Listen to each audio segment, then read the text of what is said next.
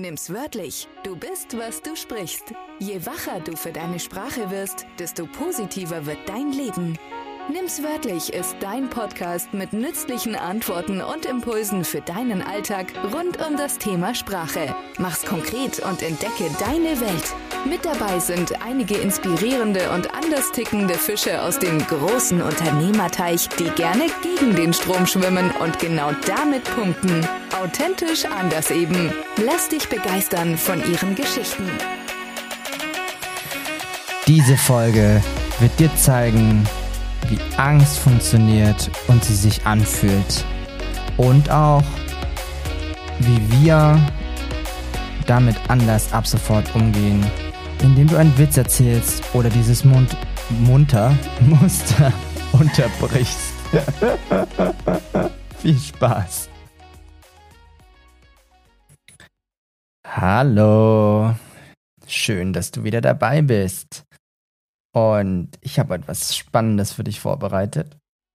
Es geht darum, ein Thema, das viele, finde ich, vor allem Unternehmer haben und auch, wenn du mal Schüler warst, bei einer Präsentation in der Schule, Schüle, in der Schule, Präsentation in der Schule hattest.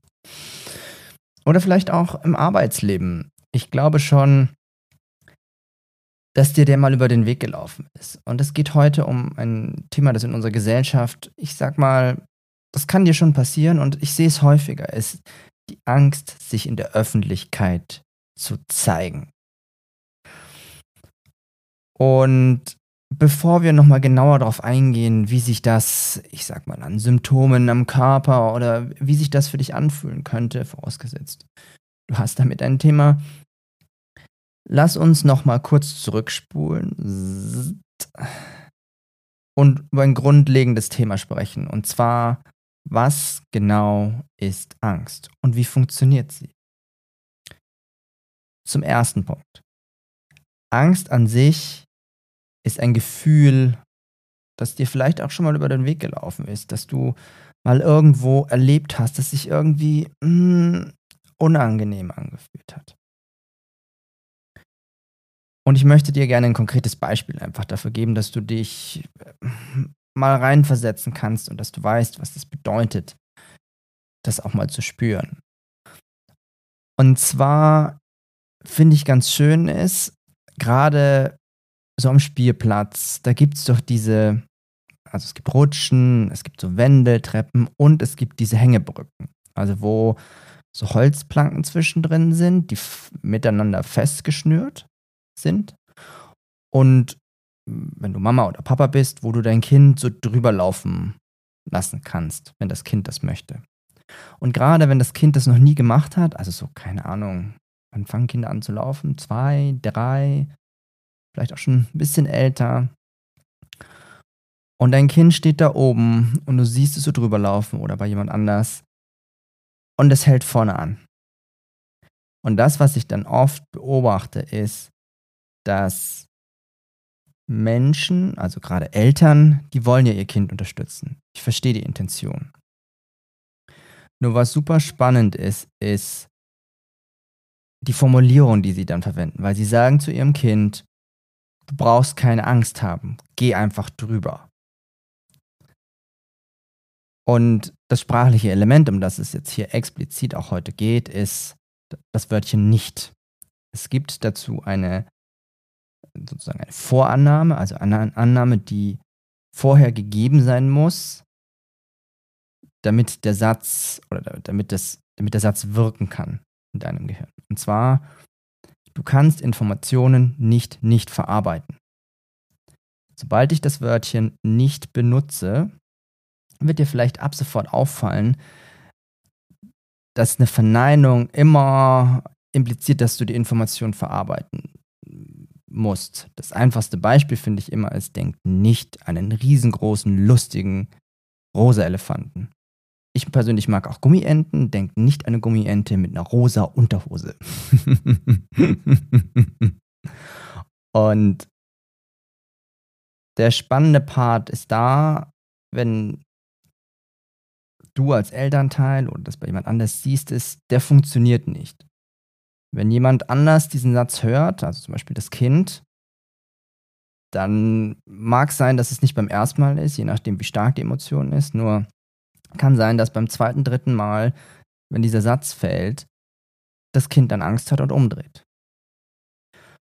Und jetzt gehen wir mal ein bisschen tiefer. Was, was passiert denn mit hoher Wahrscheinlichkeit in dem Kopf dieses Kindes? Damit dieses Kind Angst haben kann, über diese Brücke zu gehen, ist die These, dass es sich runterfallen sieht. Meinetwegen zum Beispiel, vielleicht rutscht es mit dem Fuß irgendwie so unten so in die Planken rein oder es kippt nach links und rechts weg und fällt runter. Und wie Angst normalerweise funktioniert ist, ist so, dass sich die Person in einem, auch unbewusst, in einem Dauerloop sieht. Das heißt, das Kind sieht sich nach rechts runterfallen und irgendwie mit dem Gesicht so im Sand landen so cartoonmäßig. Was ja einfach, also im Kopf dieses Kindes stattfindet. Und durch, und durch diese Vorstellung äh, bekommt das Kind immer mehr das Gefühl so, oh Gott, ich möchte da nicht runter, auf keinen Fall. Ich lande da voll auf dem Gesicht. Mm. Und in der Regel ist es so, dass, also oft, nicht immer, auf dem Auditiven, also dass da vielleicht nichts kommt, oder jetzt in dem Fall die Stimme von der Mama, die dann sagt, ha, du brauchst keine Angst zu haben. Und das führt halt dazu mit dieser Verneinung, dass das Kind erst recht Angst bekommt. Weil du kannst Informationen nicht nicht verarbeiten. Das geht nicht. Nicht möglich. Das heißt, wenn ich jetzt zum Beispiel auch sage, nicht lachen. Okay, du. Ist ein simples Beispiel, nur es es funktioniert, die Verneinung funktioniert an der Stelle einfach nicht. Und dieses Kind sieht sich eben immer wieder und immer wieder und immer wieder darunter knallen. Dann wird das Gefühl in dem Kind ausgelöst von so, oh Gott, nein. Und ich finde, der wichtige Teil, ohne das jetzt als, also maße mir nicht an, falls jemand Elternteil ist, irgendwelche Maßnahmen oder sowas. Ich habe selber noch keine Kinder. Nur rein, wenn ich jetzt mal von der Angst sehe. Nimm dein Kind aus der Situation raus. Es ist super wichtig, dass du das Muster unterbrichst fürs Gehirn und diesen Vorgang abbrichst, damit das Kind aus, diese, aus diesem Gefühl rauskommt. Dann sagst du, ja, was hast du denn heute zum Mittag gegessen? Und das Kind so, Hä? Verstehe ich nicht. Dann denkt das Kind kurz an sein Mittagessen und dann kannst du nochmal in Ruhe mit deinem Kind oder mit dem Kind reden und sagen, hey, wir regeln das irgendwie anders. Und die Idee dahinter ist, dass du deinem Kind, also so funktioniert im Prinzip simpel ausgedrückt Angst in uns allen, wenn wir welche hätten. Und an diesem simplen Beispiel soll dir einfach nur klar werden, was es bedeutet oder was sich in deinem Kopf abspielt, wenn so eine Angst ähm, ausgelöst wird. Und ich finde, einen ganz wichtigen Part ist, dass du lernst, gerade auch Ki als Kind, dass du lernst, das Gefühl zuzulassen.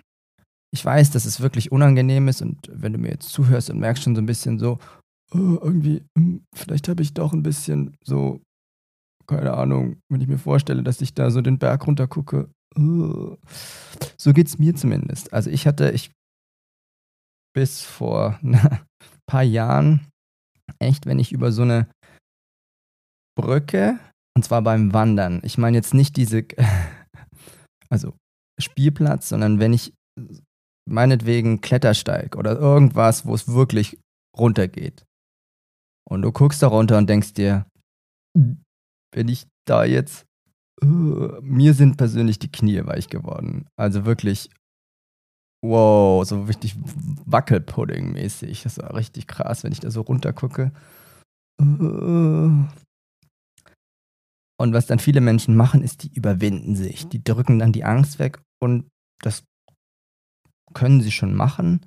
Nur dadurch geht sie nicht weg, sondern die Leute drücken einfach nur das Gefühl weg und ich finde es total wichtig, für mich persönlich jetzt, desto die Angst fühlst. Also wenn du da runter guckst und dann kommt das Gefühl und du so, mm, oh.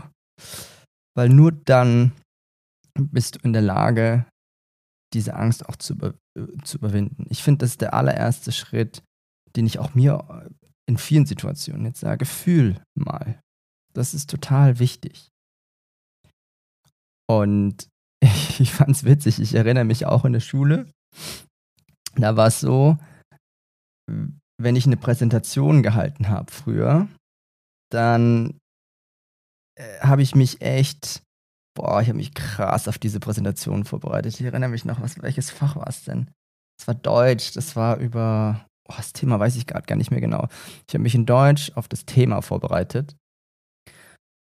Und bei mir ist es so gewesen früher, ich habe Präsentationen bestimmt hundertmal geübt. Also ich konnte jedes Wort in der Präsentation auswendig, weil ich Schiss davor hatte, was passiert, wenn, wenn ich einen Fehler mache. Oh mein Gott, was denken die anderen Leute? Oder oh, wenn ich genau an der Stelle stolpere. Dreimal darfst du raten, was passiert ist. Ich bin exakt an der Stelle, wo ich gedacht habe, so, oh, wenn ich da jetzt, dann verliere ich den Faden und dann, oh Gott, uh. Und genau da bin ich dann auch sozusagen aus der Präsentation rausgeflogen. Es gab äh, spannenderweise kein Gelächter. Es war jetzt auch nicht die angenehmste Situation für mich, äh, vor den Leuten zu stehen.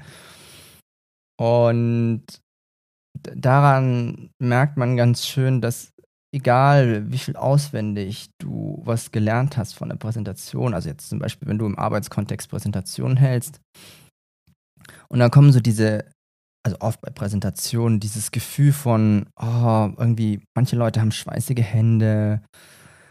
Ähm, bei mir ist es so wie so ein Flattern im Bauch, also da ist so ein, so eine Nervosität bei mir da, bei Präsentationen. Ich kenne es bei anderen Leuten, die dann auf einmal sehr viel schneller anfangen zu reden, wenn die Nervosität einfach ein bisschen größer wird. Die dann mit der Geschwindigkeit hochgehen oder sich verhaspeln. Also da gibt es viele, ich sag mal, Anzeichen, die nicht notwendigerweise was mit der Nervosität von der Person zu tun haben können, weil es ist ja erstmal nur eine Beobachtung, nur wenn man sich dann in die Person reinversetzt oder mal reinfühlt und merkt dann so, mm, okay, der ist echt, oh, dann ist es schon so, dass ich glaube, dass das typische Anzeichen sind, vor allem auch wenn Leute dann anfangen, dieses äh zum Beispiel auch noch zu machen und dann, ähm, ja, und die Zahlen von diesem Jahr, äh, die sind, und daran merkst du vielleicht, dass jemand so ein bisschen oh, mit Präsentation und ich sag mal, das fällt, fällt unter den Begriff Redeangst, würde ich jetzt mal sagen. Also das ist auch eine Form von, von in der Öffentlichkeit dieses, oh mein Gott, was denken die anderen Leute von mir? Oh, ah, mm. Und das Ding ist, die, das, was ich ausprobiert habe und auch gehört habe, aus guten Quellen, ist, dass Redeangst oft so funktioniert, dass die Person sich vorstellt, dass sie einen Fehler macht auf der Bühne. Sie sieht dann das Publikum, auch mit riesengroßen Augen sich angucken. Es ist Stille, also dieses, du könntest den Wasserhahn tropfen hören, plöpp. Totale Stille und dann dieses Gefühl von, oh Gott, ich weiß nicht mehr, was ich. Uh, mm. Dann wird es richtig unangenehm und die Stille zieht sich und die Leute starren eine Person an, die auf der Bühne steht. Und dann vielleicht irgendwie noch schweißgebadet und dann ist einfach die ganze Präsentation um so. Boah. Anstatt dass keine Ahnung, irgendwie was Witziges passiert. Also ich finde es ja total, ich finde den, wenn ihr den je kennenlernt, den, wie heißt der, Tran heißt der, Vietnamese, ist ein Komiker auf der Bühne und super witzig. Ich finde den Begriff so geil. Er sagt, er ist Asiate, er ist Reisbürger. das finde ich witzig, wenn er dann erzählt, wie seine Familie gekommen ist. Und er erzählt, ja, wir sind deutsche Reisbürger. Anstatt dass sowas Witziges passiert und du dir denkst, das war schon irgendwie witzig und jetzt mach weiter mit der Präsentation. Und das Wichtige ist da, dass du lernst, aus diesem, aus diesem Gefühl wieder rauszukommen. Und also im ersten Moment das auch zuzulassen und dann im zweiten zu sagen, hey, irgendwie kriegst du dich aus dieser Situation raus, indem du einfach mal spontan, ich fände das witzig auf einer, während einer Präsentation, du erzählst einfach mal einen Witz, den du immer parat hast. Du übst den vorher und dann erzählst du einfach einen Witz zwischendrin und die Leute wahrscheinlich so, äh? Nur es wird die Stimmung anheitern, es wird dich wahrscheinlich selber, wenn du hoffentlich einen Witz nehmen, den du witzig findest, es wird dich selber kurz rausholen und dann einfach weitermachen. Und das ist super spannend, wenn du so eine, wenn du so eine, es nennt sich Musterunterbrecher, wenn du so einen Musterunterbrecher machst, um dich dann, nachdem du es gefühlt hast, einfach wieder aus dem Gefühl rauszukriegen. Auf jeden Fall ist es, glaube ich, ein großes Thema, wenn wir jetzt von, ich sag mal, Unternehmern sprechen, sich in der Öffentlichkeit zu zeigen. Und jetzt möchte ich so ein bisschen den Bogen machen von dem, wo wir vorgekommen sind. Also wir haben angefangen mit der Angst. Wie funktioniert die grob in deiner Kindheit? Dann Schule, so dieses typische Präsentation, was ja schon eine Vorstufe ist von sich in der Öffentlichkeit zeigen. Vielleicht auch auf der Arbeit eine Präsentation, bis hin jetzt. Und das ist das, was ich ich sag mal, was viele Projektmanager, vielleicht auch ambitionierte Leute und auch Unternehmer machen, ist vor vielen Leuten sprechen, sich in der Öffentlichkeit zu zeigen. Da geht es darum, viele Leute zu erreichen, vielleicht in der eigenen Firma eine Rede zu halten. Oder auch, und das finde ich auch super spannend, ist dieses, wie viel von mir zeige ich selbst? Also was gebe ich preis von mir um meine Marke, um meine Authentizität zu beweisen. Und das machen wir auch nochmal später in der Folge, nur lass uns mal kurz da bleiben. Worum es mir geht, ist, dass du auch lernst, dass das nicht nicht funktioniert. Also, dass du sagst, äh, beispielsweise, wenn ich sage, ich habe keine Angst vorm Reden, den würde ich nicht allzu oft machen, weil dann kann es sein, dass irgendwann das von alleine plötzlich irgendwie mulmig wird auf der Bühne und ich stehe dann, dann so und dann so, der geht nicht. Sondern ein, ein Satz, den ich dir einfach mal anbiete, ist, ich halte charmant und selbstbewusst und auch witzig meine nächste Rede.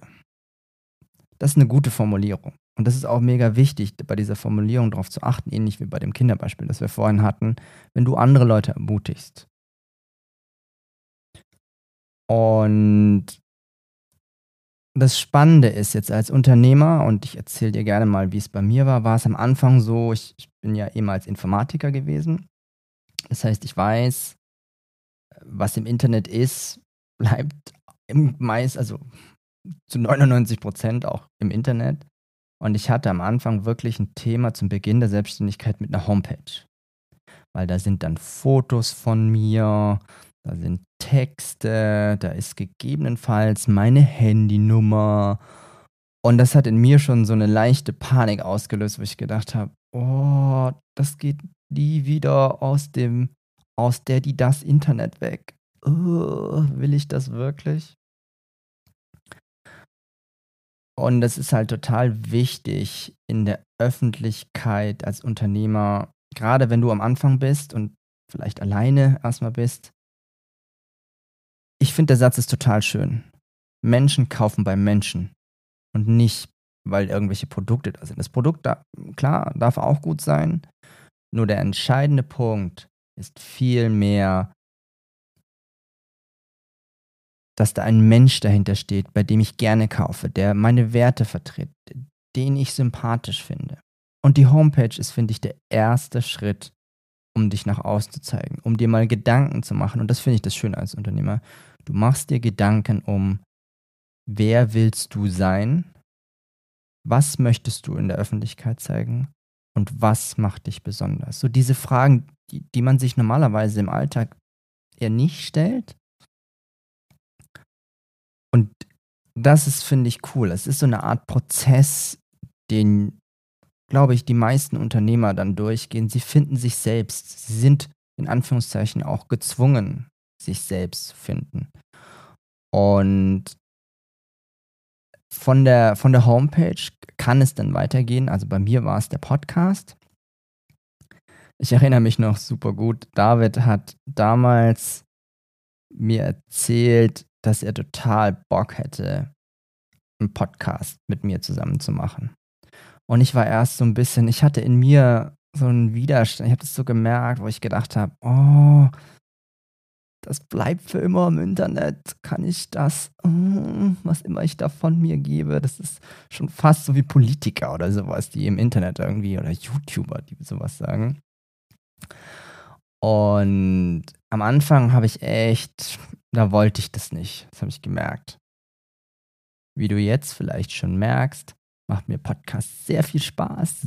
Ja, es ist ein total schönes Medium, mit der Stimme lernen umzugehen, dich zu erreichen, dein Interesse für mich und für meine Welt zu wecken und auch Begeisterung in dir auszulösen. Es ist einfach ein, du lernst mich unverbindlich kennen und das ist das, was ich so am Podcast liebe. Du bekommst nochmal ein zusätzliches äh, Audio und hörst mich zu den Bildern, die du vielleicht irgendwo gesehen hast.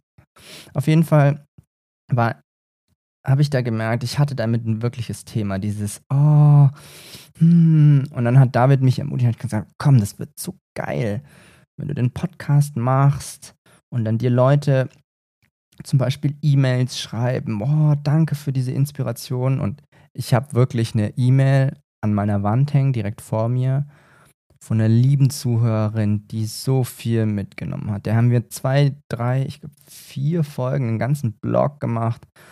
Oh, die hat so viel über sich gelernt und gelernt, sich zu akzeptieren und ihre, ich sag mal, Eigenarten, ich meine das wirklich positiv, für sich zu nutzen. Und dann hat er noch gesagt, ja, und stell dir vor, wenn dir dann jemand gutes Feedback noch irgendwie schreibt auf beispielsweise LinkedIn oder dir sagt, danke, das ist so cool, dass du den Podcast machst.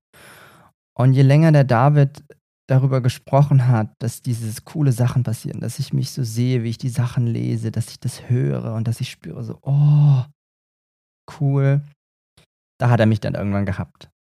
Und das Witzige ist, also ich persönlich finde es witzig, dass viele dieser Dinge schon wahr geworden sind. Ich habe tolle, ich kriege tolles Feedback und ich liebe es, mit dem Audio mich auch mit meiner Stimme weiterzuentwickeln, mit der Technik. Es macht total viel Spaß mittlerweile, den Podcast zu machen. Und die Stelle, an der ich jetzt, und das gebe ich öffentlich zu, dran bin, ist das Thema LinkedIn und Videos. Videos und ich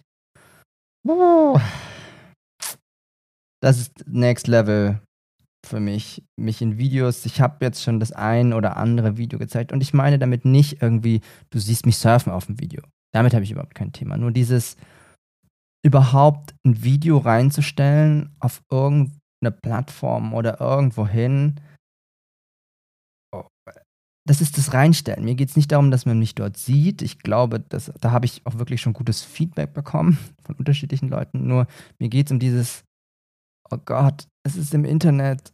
Hm, das ist so das, was, wo ich einfach noch, da hadere ich noch ein wenig mit mir. Und vielleicht ändert sich das auch irgendwann mal. Nur Videos ist was, wo ich sage, oh, das ist noch nicht so ganz. Mm, Oh. Nur ich habe eine These. Ich glaube, dass es total wichtig ist, als Unternehmer, Unternehmerin, Selbstständiger, Selbstständige, dass du dich zu einem gewissen Grad in der Öffentlichkeit zeigst. Ich finde es total sinnvoll und wichtig. Und du musst jetzt nicht auf fünf Reden als Speaker, Speakerin irgendwo halten. Das ist nicht so wichtig. Nur irgendwie müssen die Leute ja davon überzeugt sein, bei dir zu kaufen. Und ich kann euch jetzt aus meiner Warte berichten, aus der Erfahrung, die ich gemacht habe, ist, der Podcast ist wirklich ein Grund, dass die Leute auf mich zukommen. Dass die Leute diesen ersten Schritt wagen und dass du dann sagst, du möchtest mit mir mal telefonieren oder mich mal auf eine andere Art kennenlernen oder du schreibst mir eine E-Mail. Das Zuhören dieses Podcasts führt dazu, dass diese Impulse entstehen, dass dieses unverbindliche Kennenlernen uns, dass das Vertrauen aufbaut bei dir. Und ich finde es mittlerweile ein geniales Medium und bin super, super happy damit. Also, nochmal kurz zusammengefasst. Angst ist eine Dauerschleife im Kopf von, von Menschen. Also so ein Dauerloop von dem schlimmsten Fall, der passieren kann. Das Wichtige ist, dass du das Muster unterbrichst. Was hast du heute Morgen gefrühstückt?